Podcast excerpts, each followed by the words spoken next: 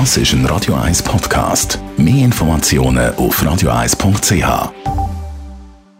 Radio 1 Literaturkritik mit der Christina Graf. Ja, auch heute hast du uns natürlich einen Roman mitgebracht, Christina Graf. Wer hat denn das Buch geschrieben? Das heutige Buch hat ein österreichischer Schriftsteller geschrieben, ein sehr berühmter österreichischer Schriftsteller, der Robert Seethaler. Man kennt ihn übrigens auch aus verschiedenen Filmen, weil er ist auch Schauspieler und Drehbuchautor. Seine Bücher sind sehr erfolgreich, die er geschrieben hat, in über 40 Sprachen übersetzt worden. Sein fünfter Roman, ein ganzes Leben lang, ist sogar auf der Shortlist vom internationalen Booker Prize gestanden. Er lebt in Berlin und Wien und das Buch, wo wir heute darüber reden, heißt Das Café ohne Namen. Genau. Und was passiert in dem Roman? Also was ist es für ein Plot? In dem Roman geht es um ein Café.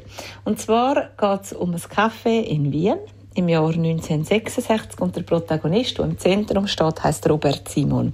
Der ist eigentlich ganz zufrieden mit seinem Leben. Er schafft als Gelegenheitsarbeiter auf dem Karmelitermarkt. Aber überall in der Stadt entstehen neue Sachen, wächst Neues. Und so lässt er sich mitreisen und auch er eröffnet sein eigenes Café. Er erfüllt sich so mit dem Traum. Und das Kaffee wird schon schnell einmal zum Treffpunkt der Menschen aus dem Viertel. Von überall her kommen sie gerne in das Kaffee, bringen ihre Geschichten mit, ihre Sehnsucht. Und so wandelt sich alles in der Stadt eben auch das Leben vom Protagonist, vom Robert Simon. Das klingt irgendwie schön, vielleicht ein bisschen melancholisch. Wie hat es dir gefallen? Also wie fällt äh, zum Abschluss deine Kritik aus? Das Café ohne Namen ist ein wunderschöner, aber auch melancholisch erzählter Roman. Das ist ein sehr gescheiter Roman, der erzählt vom Leben mit trockenem Humor, versetzt übrigens vom Werden und vom Vergehen, weil es entsteht ja eine neue Welt mit mhm. dem Café. Alles hat der Robert Seethaler in seiner typischen, entschlackten und schnörkelrosen Sprache verfasst.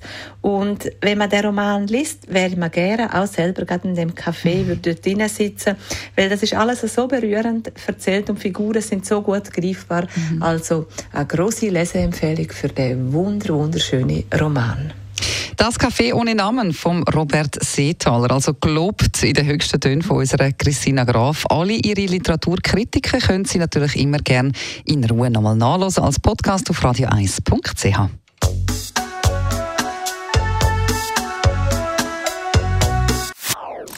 Das ist ein Radio 1 Podcast. Mehr Informationen auf radio1.ch.